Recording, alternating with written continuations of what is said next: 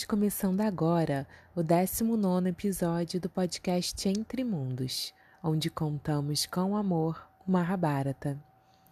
Prepare seu cajal, seu turbante, coloque uma roupa bem bonita, que hoje temos o Swayamvara mais famoso de toda a era védica, o casamento de Draupadi.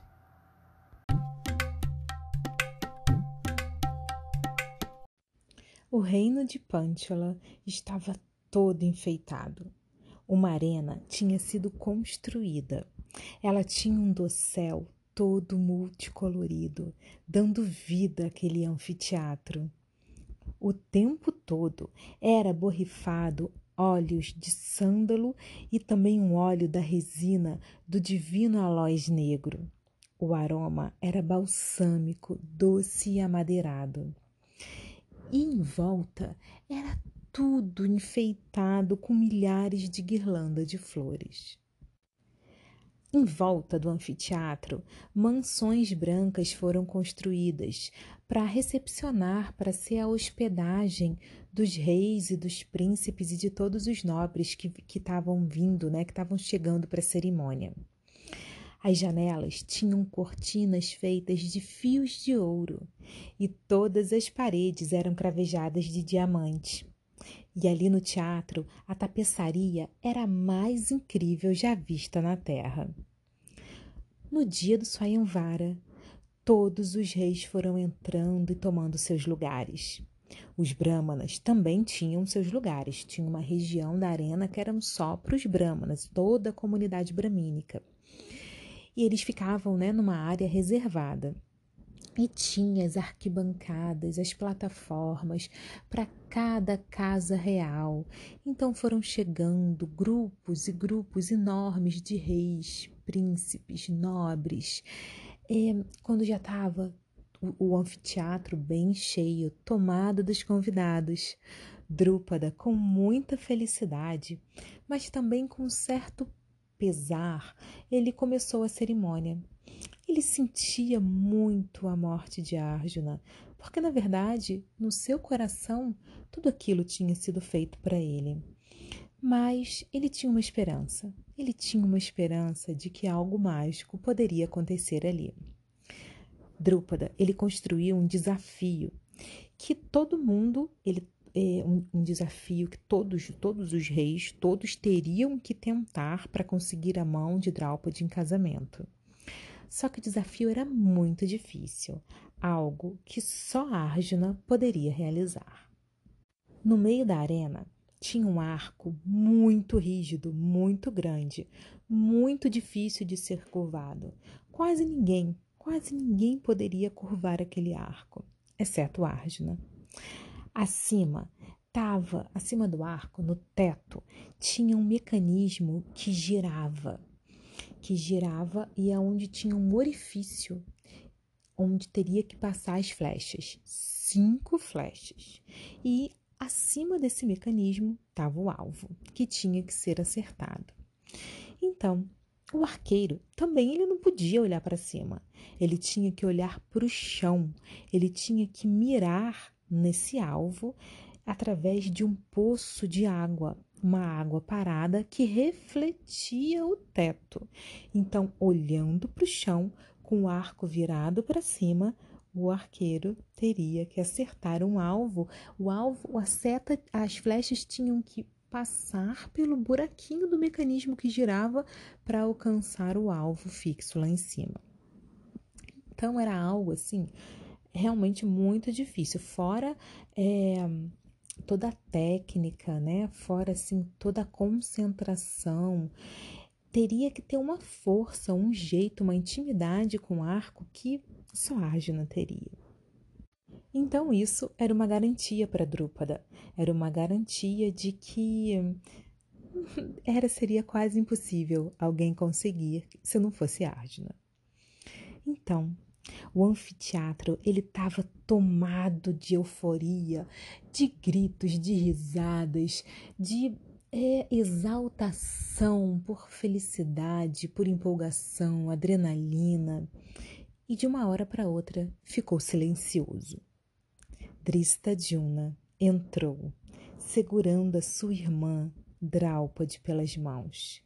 A beleza de Draupadi, a beleza daquela mulher que estava sendo descrita por toda Bharatavarsha, agora estava ali, sob o olhar de cada um deles. E Dristadjuna levou ela com muito respeito e veneração até o seu assento.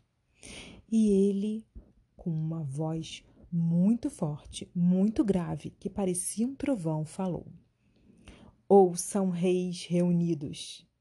Este é o arco, aquele é o alvo. Quem realizar essa façanha terá a minha irmã como sua esposa. E aí foi aquele fuzuê, todo mundo aplaudindo, voltaram a cochichar, falar, né? Ah, né? Todo mundo ali falando.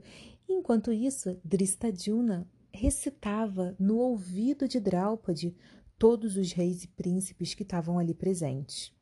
E ele falava Duryodhana, Dushasana, Vikarna e todos os filhos de Dhritarashtra estão aqui. Radeia também veio, Shakuni e os seus irmãos, e também os seus filhos estão aqui para conseguir a sua mão. Ashwatthama, o filho de Drona, Shalya e o seu filho, Balaram e Krishna, eles vieram trazer os filhos de Krishna. Shishupala, Jarasandha, todos os reis poderosos, todos os reis poderosos de Bharatavarsha, ele foi descrevendo um por um e todo mundo que estava presente. E Draupadi, muito séria, prestando atenção, olhando para cada um deles através de, do seu manto, um manto vermelho e transparente. E então Tristadilna falou: Irmã, você poderá escolher qualquer um deles que conseguir o feito. Aqueles reis estavam em polvorosa, tomados de desejo, de luxúria, de cobiça. Eles eram como elefantes no cio, gritavam, bradavam e todos eles tinham sido flechados pelo cupido. Eles estavam apaixonados por Draupadi. Então, Krishna e Balarama, Krishna e Balarama eles não estavam ali para competir para tentar Draupadi em casamento. Eles foram levar os filhos, os filhos de Krishna. Então, Krishna, ele falou, ele viu ali no meio do, do, do tumulto, ele falou, irmão, Balarama, olha ali, olha ali na área dos, do, dos brahmanas. Aquele rapaz ali, ele não parece Bima? Olha como ele é enorme. Krishna, Krishna, ele não conhecia os Pandavas. Eles eram primos de primeiro grau. Krishna e Balarama eram filhos de Vasudeva e Vasudeva era irmão de Kunti. Então eles eram primos de primeiro grau, mas eles eram de casas reais diferentes, né? Então e eles nunca tinham se visto, nunca tinham se visto, eles só escutavam muitas histórias. Aliás, assim, a história dos Pandavas, todos escutavam as histórias dos Pandavas. Então, Krishna, ele tinha muita vontade de estar com os Pandavas. Ele sentia muito amor pelos primos, muito interesse, muita, muita, muito afeto e muita vontade de conhecer e de estar com os Pandavas. E os Pandavas a mesma coisa, porque assim, quem vi, vieram muitos príncipes da casa real da onde Krishna, dos Vrishnis e dos Yados, da onde Krishna Balarama morava, vieram estudar né, com Drona, naquela época onde eles eram estudantes de Drona. Então, mas Krishna e Balarama não foram. Eles moravam em Vrindavana, né? Então eles tinham, é, eles estavam chegando, tinham acabado de chegar ali no na, na, cidade grande, nos grandes reinos. Então, eles passaram toda a infância, até os 15 anos, na, na zona rural, disfarçados, ninguém conhecia eles, até que um tio foi buscar e ele entrou, voltou para o reino, é, para casa da nobreza, é, com a missão ali de, de instituir o Dharma, né, de acabar com reis assim muito da dinastia deles, né, destronar reis muito poderosos, é, muito maus, muito maléficos a toda a sociedade. Então, foi foi mais ou menos com ele com, com uns 15 anos. Então, assim, eles não se conheceram, mas ouviam muito falar. E Bima, depois que ele se formou com Drona, ele passou um tempo estudando com Balarama a massa. Balarama era muito bom na gada, na massa, e ele ensinou a Bima. Então Balarama conhecia a Bima. E aí ele falou, irmão, olha ali, aquele dele não é Bima? Olha lá, a descrição que você dá, a descrição que todo mundo dá, aquele ali ele tá disfarçado de Brahmana, olha lá. E Balarama deu uma risada e falou, caramba, é ele mesmo. Os pândavas não morreram. Eles estão vivos e eles estão aqui. E aí Bima, eles estavam separados, né? Bima num canto, Arjuna no outro, Yudhishthira no outro, Nakula no outro, é, Saradeva no outro, para não ficarem ali os cinco juntos no meio ali de todo mundo que conhecia eles, mesmo eles estando afastados na área dos Brahmanas, não queriam arriscar. Então eles davam olhares, um olhava para o outro, e aí Krishna e Balarama ficavam ali achando, acharam um por um, através dos olhares, através ali da comunicação que os Pandavas faziam entre si. Estavam, ficaram Krishna, principalmente, ficou muito feliz ali de, de ver essa cena belíssima ali de, de do, do, encontro, né? Da primeira visão dos primos. Então, eles é, continuaram ali, né? Então, assim, estavam ali. É, começaram a, os reis, todos os reis, os nobres, a levantar dos seus assentos e tentar. Um por um, eles iam tentar é, curvar o arco, encordoar o arco para acertar o alvo.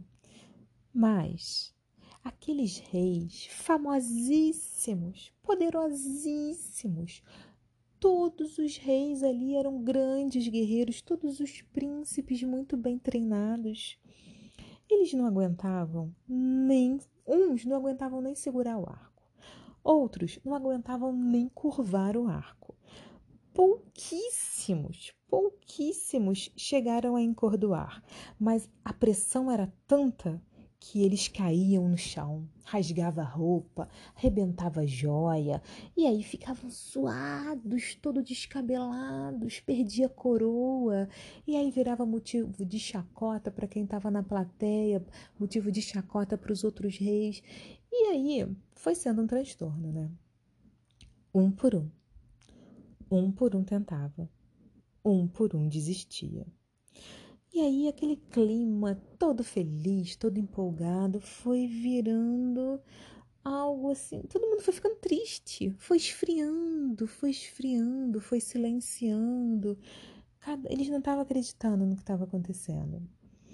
Então, Radeia se levantou e ele foi com muita convicção até o arco.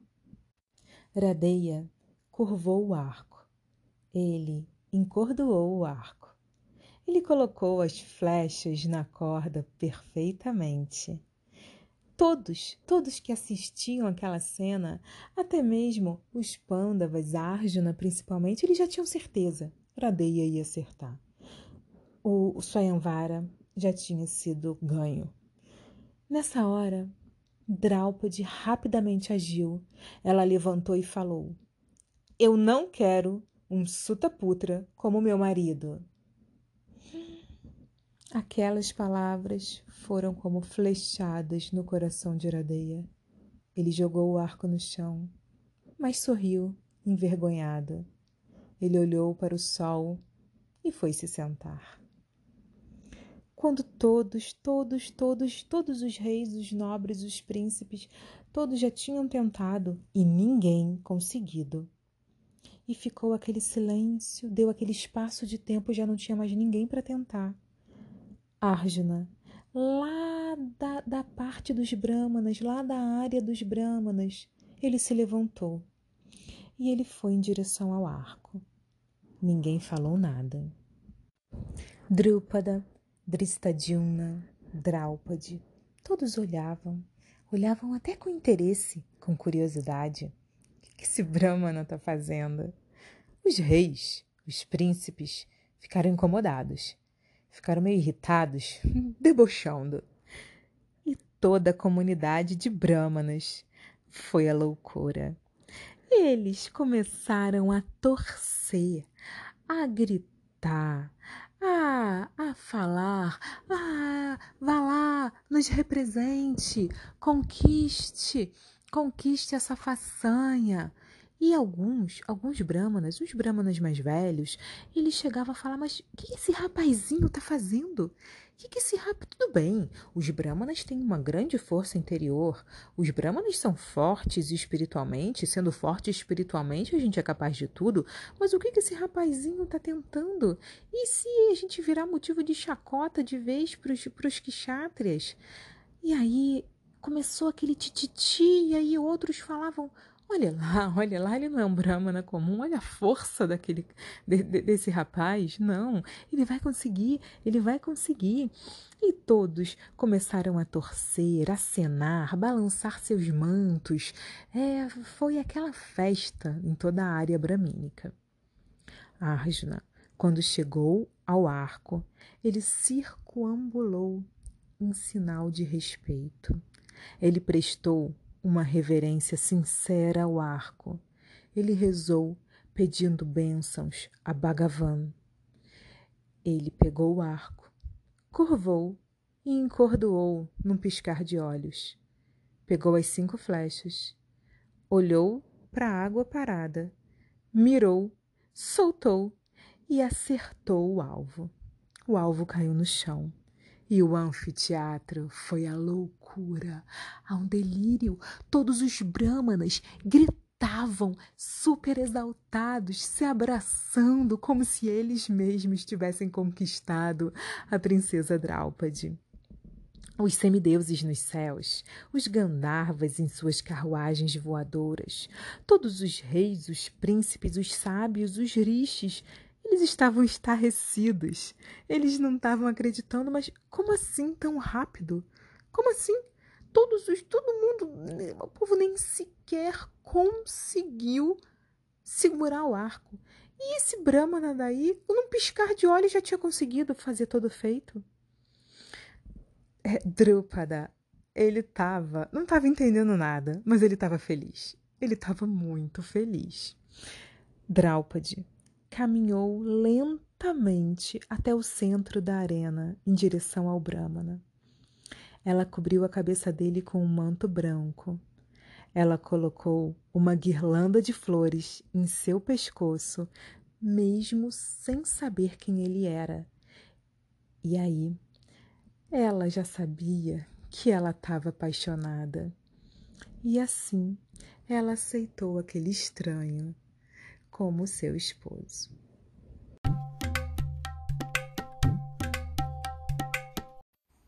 Mais um Swayamvara para Gopali ficar feliz, animada. Uhum. E aí? Sem saber o que dizer. Sem saber o que dizer, sem palavras, desencantada. Ela falou que ela queria só o dossel multicolorido. Só do... Eu tô lá ainda. Tô, tô aqui pensando o que eu vou fazer. Só tô pensando no dossel multicolorido. presa no dossel, olhando pro dossel. E os aromas? Então, nem, é nem cheguei nos aromas, só o dossel já bastava. Sândalo com aloés negro. Fala que aloés negro é hum. é, um, é um aroma, uma Meu resina Deus. de uma árvore super rara, super valiosa, que tem assim um aroma divino, divino, tipo celestial. Não. Ela é do Oriente, essa árvore. Aham. Então era amadeirado, balsâmico. Você Qual quer outro? realmente? Qual era outro? Amadeirado, balsâmico. Realmente me aprisionar no, Aí, no Soyavara, né? né? Aí eu não, não, não vou comentar nada. Adoro ver a cara dela, gente, falando Soyavara. Acabaram os meus comentários por hoje. Fim. Fim.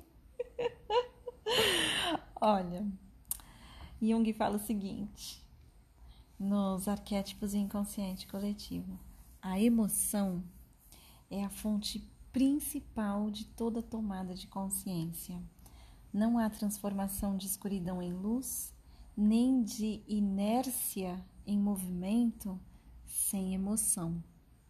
Então quero abrir com essa frase. Que lindo, essa eu nunca tinha escutado. Sim, essa, essa Mas qualquer emoção. Eu...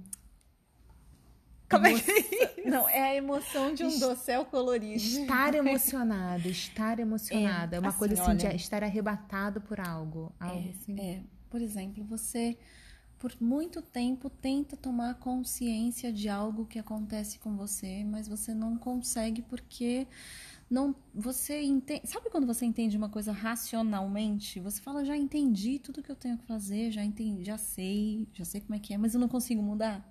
Por uhum. quê? Porque não acessou a emoção. Né? Então, quando acessa essa emoção, desemboca. Por isso que às vezes a gente consegue fazer regime, às vezes não consegue. Sim, tipo também. Assim, tem uma, ou consegue malhar e às vezes não consegue. Tipo assim, nossa, pô, sou super atlética. Sim. Aí de repente. Sim. Ai, já não é mais. Não é mais. Espero que vocês não conheçam esse momento. Olha, aí entra. Ou então, né, fazer uhum. assim. Então, assim, quando a gente está arrebatado por algum sentimento sim, que leva. Sim. A, que faz ter uhum. sentido. Que faz ter sentido. Exato. Né? E o que dá sentido é a emoção. Essa história, né, de ah, tô super atlética, não tô mais, é, faz parte de, de, um dos ciclos, seria diferente, porque faz parte de um de, dos ciclos de, de uma retroalimentação da obesidade, tá? Você se reconhece magra e você fala, ah, agora tá bom, posso relaxar, engorda. Aí fala, ah, não, agora tô feia, aí se rechaça e quer, luta para emagrecer, fica nesse ciclo. Como é que é o nome tem, do ciclo? tem o, o do, do, ciclo da obesidade mesmo, né? Entendi. né? Assim, de rechaçamento e contentamento. É, tem um fundo emocional sério que acontece aí nesse, nesse bastidor aí que precisa ser entendido. E como pode ser entendido?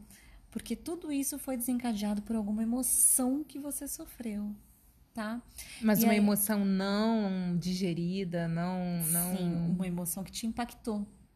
E aí, assim, você um precisa trauma. acessar de volta essa emoção. É, a gente pode dizer que, que é um trauma às vezes é, não é bem entendido como um trauma, porque trauma para a gente precisa ser aquilo que chocou, que paralisou é, demais, tá. assim, que teve um choque traumático, que você ficou ali Pode ser uma coisa boa. absorvidos, pode ser uma coisa boa. Um comentário que mas, foi incômodo mas e tipo. Para você não é nada bobo, é avassalador. Toma todo o seu psiquismo, né? Conflito da obesidade, já falando então, já que você trouxe esse exemplo, e agora vamos deixar muitos curiosos, o conflito da obesidade é medo, medo de passar fome, medo de escassez. Então você e o passar retém, fome retém, retém. significa escassez. A escassez tá como ligado? um todo. A escassez como um todo. Então eu fico retendo, retendo peso, não posso perder. Não posso perder nada, né? É, então você fica ali é, retendo, retendo líquido, retendo peso. Que né? incrível, hein? Uhum. E você bota muito na culpa. Você bota tudo aqui. Aí você tem fome, você quer petiscar, mas já bota tudo na culpa, não bota no prazer, e aí Tô vai piorando, aqui. piorando, piorando. Ah, vai ficando entendi. cada vez pior. Uhum. Mas assim, é, foi pra gente exemplificar a tomada de emoção. E aí, assim, é, aí tudo bem, o que, que, tudo isso teria a ver com a tomada de emoção? Aí assim, tá, por que, que você tá com esse medo, né? O medo de perda.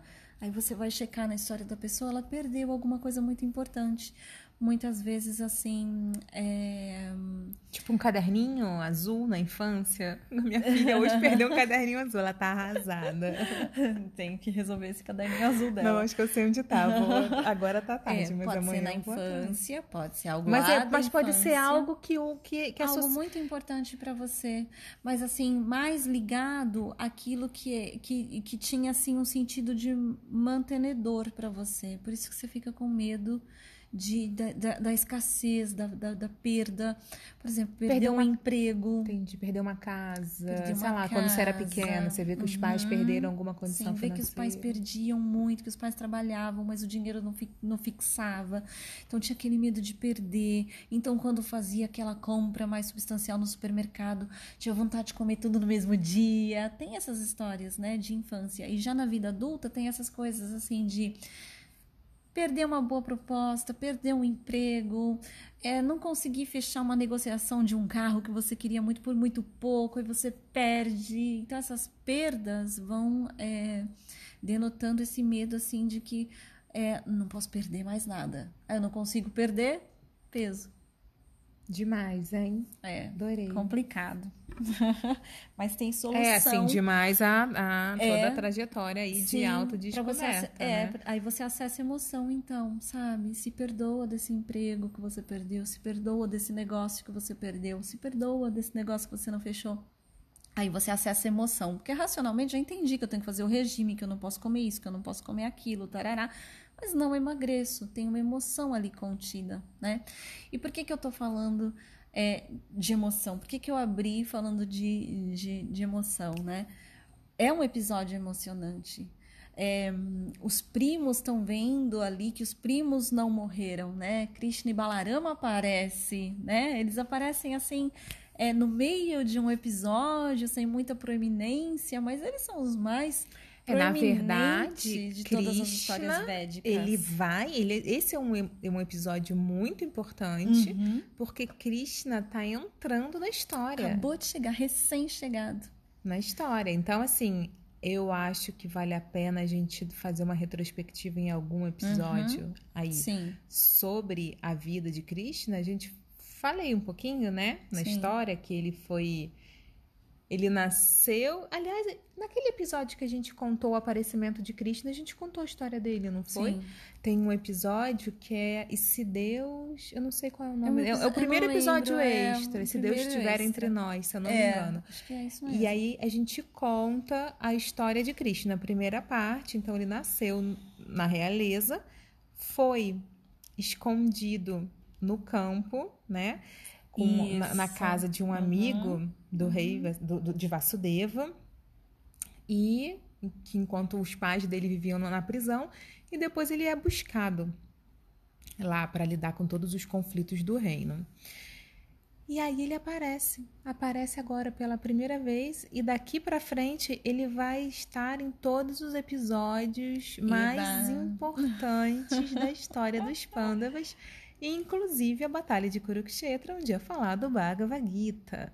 Uhum. Então, assim, ele, Krishna, vai ser o quadrigário. Ele Sim. vai dirigir a quadriga de Arjuna na grande batalha que vai acontecer lá há muitos anos lá na frente Sim. ainda. Aliás, né, tá aquecendo, né? Os episódios estão chegando ali nesse, nessa parte é, que, que é a parte assim é, mais forte, né, digamos, né, do, Fortíssimo, todas, gente.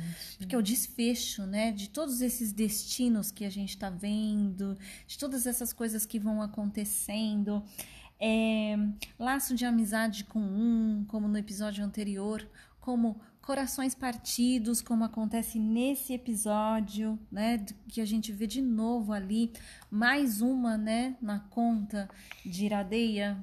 Mas essa ele essa foi é, forte, essa foi né? forte. Foi essa ele não esquece não. Não. E ele vai se Ele sorriu. Ele sorriu muito sem ah, graça. Tô rindo de nervoso, né? Olhou, olhou, olhou pro sol do tipo, eu sei que você tá, tá. comigo. É. Você, tá, você tá aí, você tá aí, você ainda tá brilhando. Uhum. Mas. Né? Essa ele não esquece, não. Sim.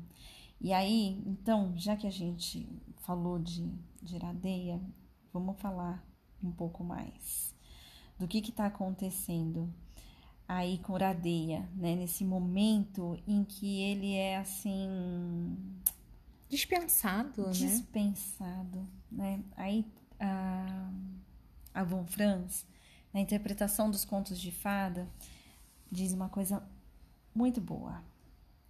Assim, em lugar de buscar causas, explicações psicopatológicas às nossas feridas e aos nossos sofrimentos, precisamos, em primeiro lugar, amar a nossa alma assim como ela é. Então, o primeiro passo para a saúde é amar a alma assim como ela é. Ao invés de buscar causa, né, ficar ali no, no Google se dando autodiagnóstico, ah, mas eu me encaixo em todas as descrições aqui do, do da síndrome não sei das quantas. Ama a sua alma, se acolhe, veja o que você precisa. E aí a Von Franz continua, porque é deste modo é que poderemos reconhecer que estas feridas e estes sofrimentos nasceram da falta de amor. Ai, meu Deus. E é a história de Iradeia.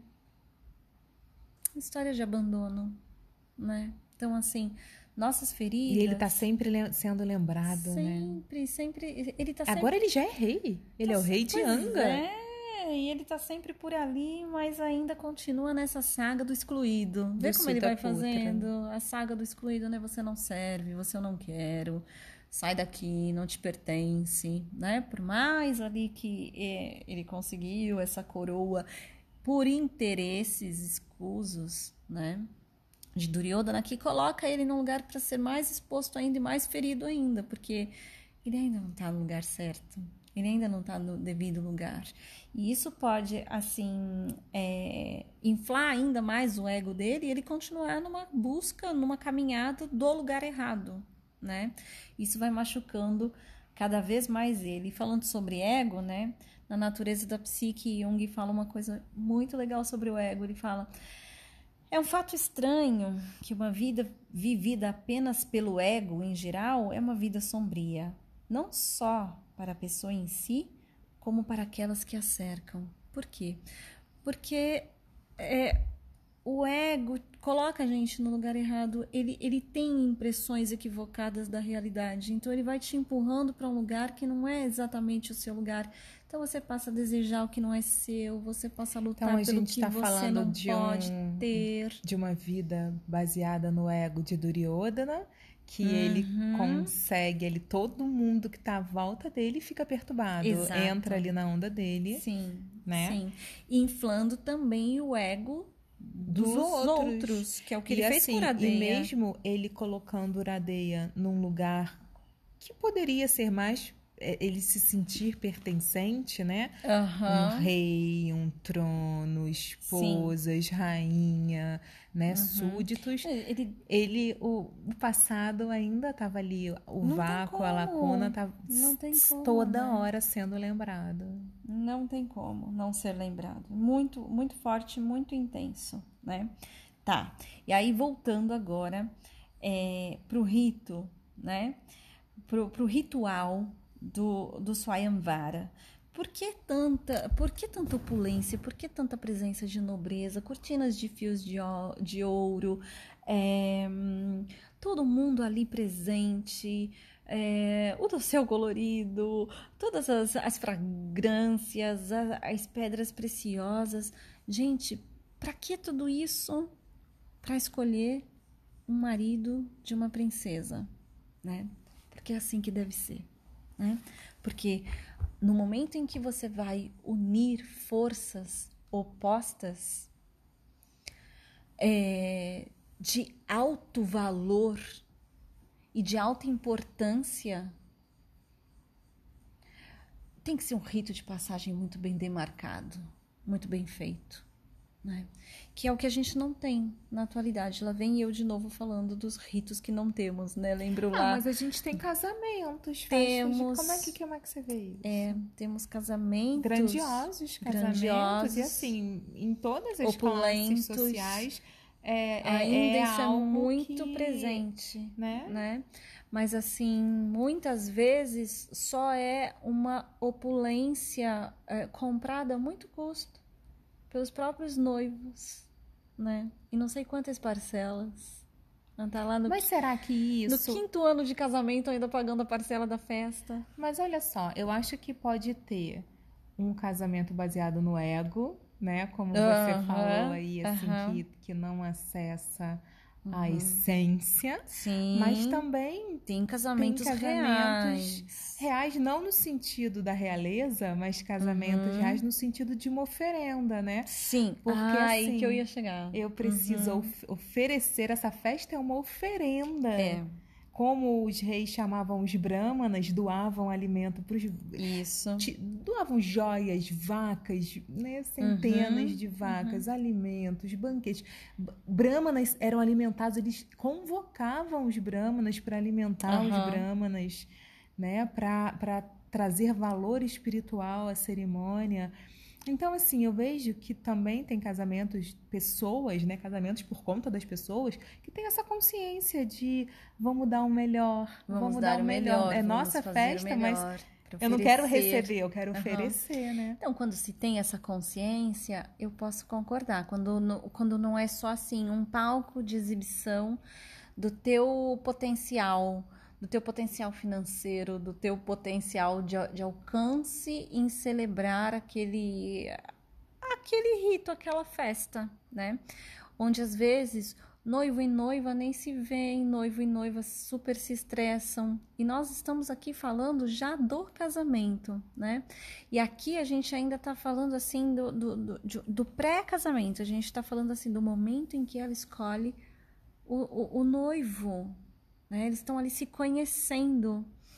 E esse momento é assim, é, simbolicamente é a união de duas forças muito proeminentes. É uma princesa que tem que selecionar dentre todos os príncipes o melhor príncipe, porque ela é uma alma muito elevada, ela tem que se unir a uma alma muito elevada. E assim, às vezes, é, esses casamentos, eles são vazios de sentido. Tanto que a gente vê que muitos não resistem muito tempo. Acabam que encerram em breve, né? E por que isso? Porque ele não tinha esse teor de oferenda, ele não tinha esse teor de união, de realmente uma união de um rito de passagem. É isso que eu quero dizer. Um rito que marque o fim, o término de um ciclo, de uma vivência, de um período e que te faça renascer em outro lugar. É por isso tanta, tanta, tanta opulência, porque realmente é um rito de renascer. Você sai daquela condição onde você está e vai completamente para uma nova condição dentro dessa união que como a gente sempre está dizendo aqui sobre a integração de opostos, né? O casamento ele representa muito essa integração entre forças, né, para constituir um novo reino. Por isso que nos contos de fada vem o príncipe que desposa a princesa e leva ela para um outro reino. Ela nunca fica no reino de onde ela está, né? Porque eles vão formar ali uma nova dinastia, um novo grupo, um novo reino. É, no Homem e seus símbolos, já na parte onde não foi Jung que escreveu, Joseph Henderson ele fala há um ponto de encontro entre a contenção e a liberação e vamos achá-los nos ritos de iniciação a que já nos referimos no, no caso no contexto do livro. Estes ritos podem tornar possível ao indivíduo ou aos grupos a união das suas forças de oposição, permitindo-lhes alcançar um equilíbrio duradouro em suas vidas. Ou seja, a força duradoura, é, o, o, rito também presentifica essa força duradoura. É, Drúpada nunca perdeu a esperança de reencontrar Arjuna. E a gente não pode esquecer por que ele queria reencontrar Arjuna. Ele tinha também um objetivo.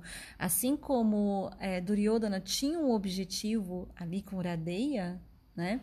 Drúpada também tinha um objetivo do porquê desse reencontro com Arjuna. Ele sabia que Arjuna poderia é, ajudá-lo a reconquistar a sua glória através é, de eliminar Só mesmo. Está aliado Drona. Ar, com Só, Arjuna, exato, Arjuna já era é meu muito, aliado. Ponto. Ah, exato. É aqui tudo isso que nós estamos assistindo são as buscas de alianças. Alianças perfeitas estão sendo Mas, formadas. Sabe, uma coisa que eu acho bonita é que é descrito que quando o sentimento de Drúpada quando ele viu a Arjuna ali, aquela beleza, Uhum. aquele talento, toda aquela capacidade dele conquistando Drúpada a si Aham, mesmo, né? aham.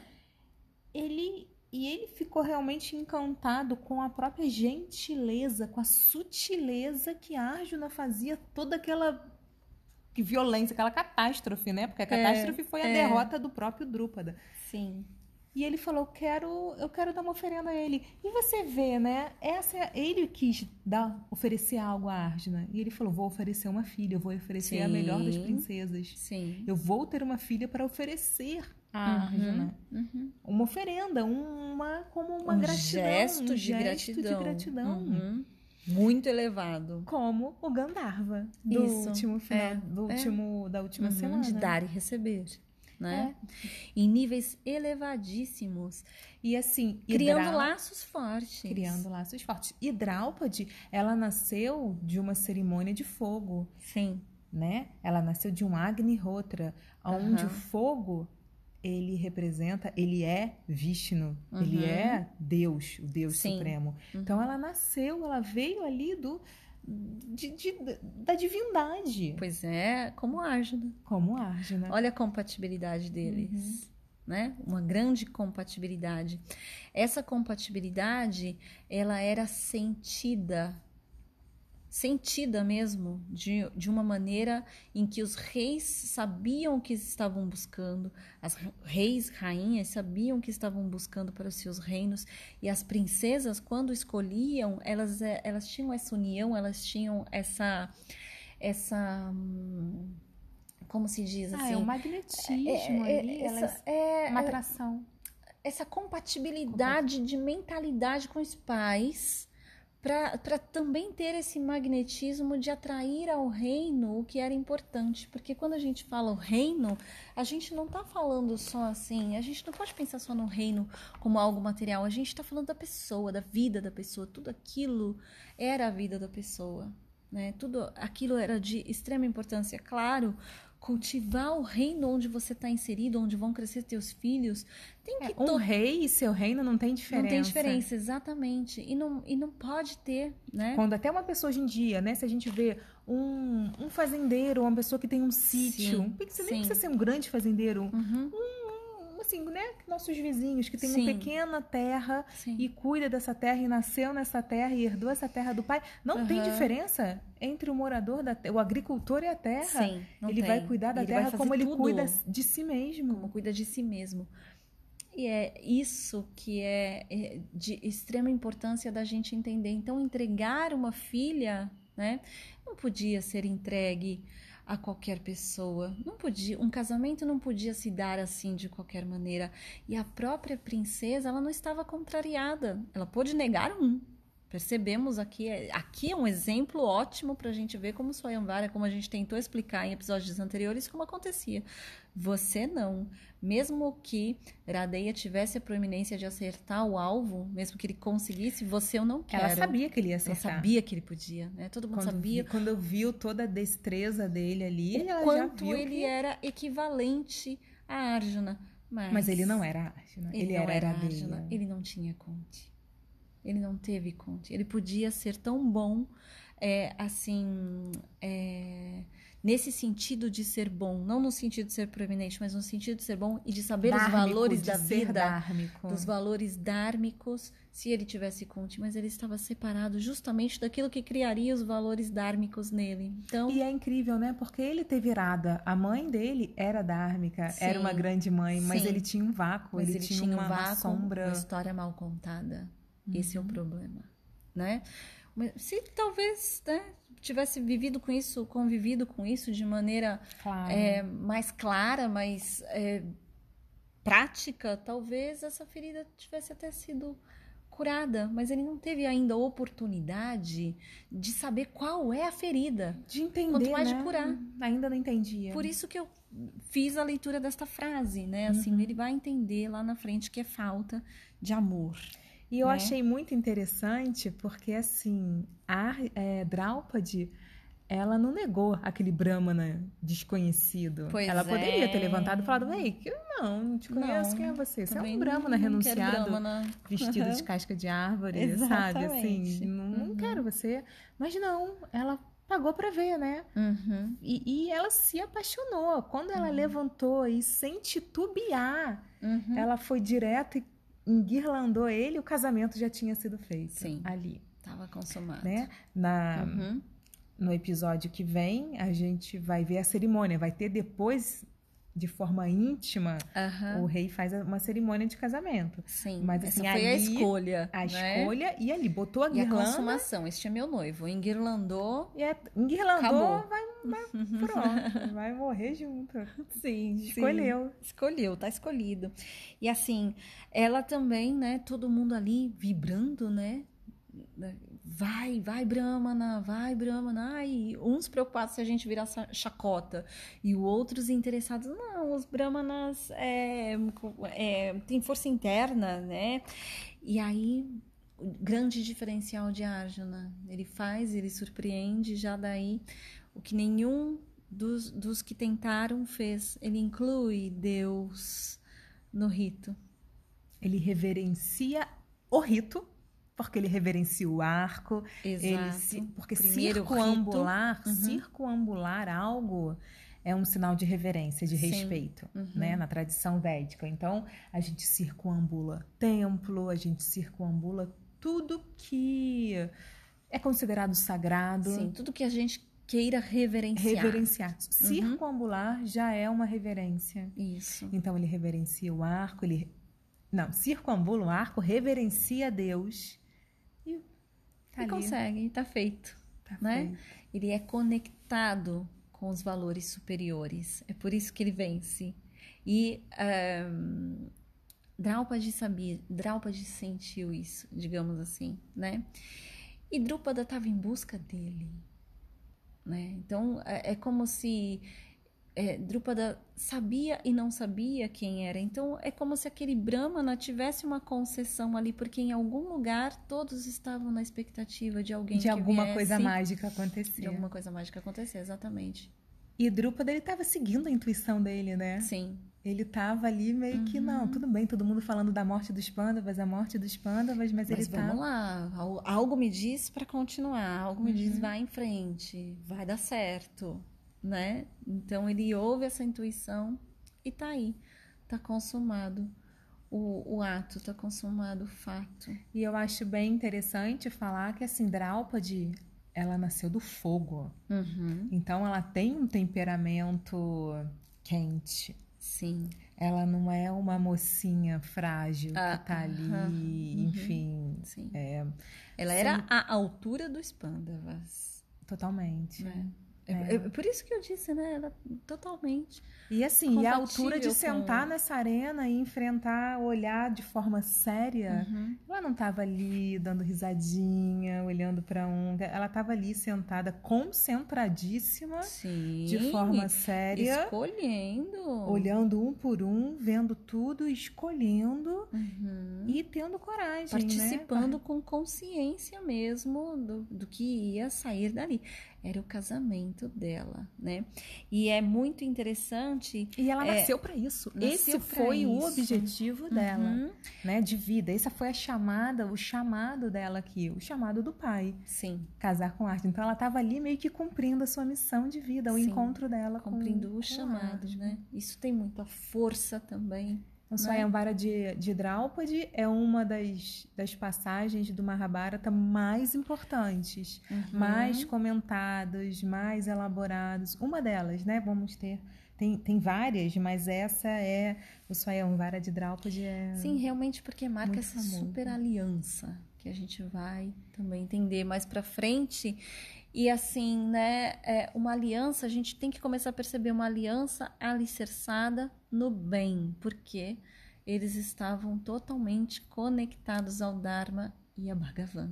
E não é por coincidência que é aqui que Krishna chega e entra na vida Exatamente. deles também, junto com Draupadi. Neste momento. Neste... Então a gente vê, né, as mulheres, elas são chamadas de Shri, de Devis, por contém, Uhum. né, como é que Krishna fala, quais são as características femininas do, do Bhagavad Gita, ele a fala. inteligência, a linguagem afável, a memória. E também fala que ela, a opulência. A opulência. Uhum. Né? Então, ali, quando chega Draupadi, chega Krishna. Né? Sim. E Krishna é que vai guiar toda. Krishna, a suprema personalidade de Deus. Vyasadeva descreve ele, o compilador dos Vedas, Vyasa, o, o, o também o, o participante da, da, da saga uhum. e o uhum. compilador do Mahabharata, ele descreve Krishna o tempo inteiro como a suprema personalidade de Deus, o Deus encarnado, uhum. né? A personalidade original e ele está ali guiando a partir de agora os passos desses príncipes. Sim, né? muito bom. Então uhum. tá, então semana é que vem tem mais. Calma, o Sayonvara não acabou, gente. Não, não tem acabou. Mais, tem mais. Não acabou, Vou vocês não têm mais um pouco. Não, você acha que agora vai ficar tudo... Agora... Agora que vai começar. Você acha que Duryodhana... O que, que você acha que vai Duryodhana deixar... vai... O que, que você acha? Quando ele souber... Radeia, um brahmanazinho foi lá e fez o que ele quase... Calma, vamos ver uhum. semana que vem. Promete. Obrigada, gente, pela, pela audiência e guardamos vocês no próximo episódio, que já vai ser o 20. Sim, né? sim. Muito bom.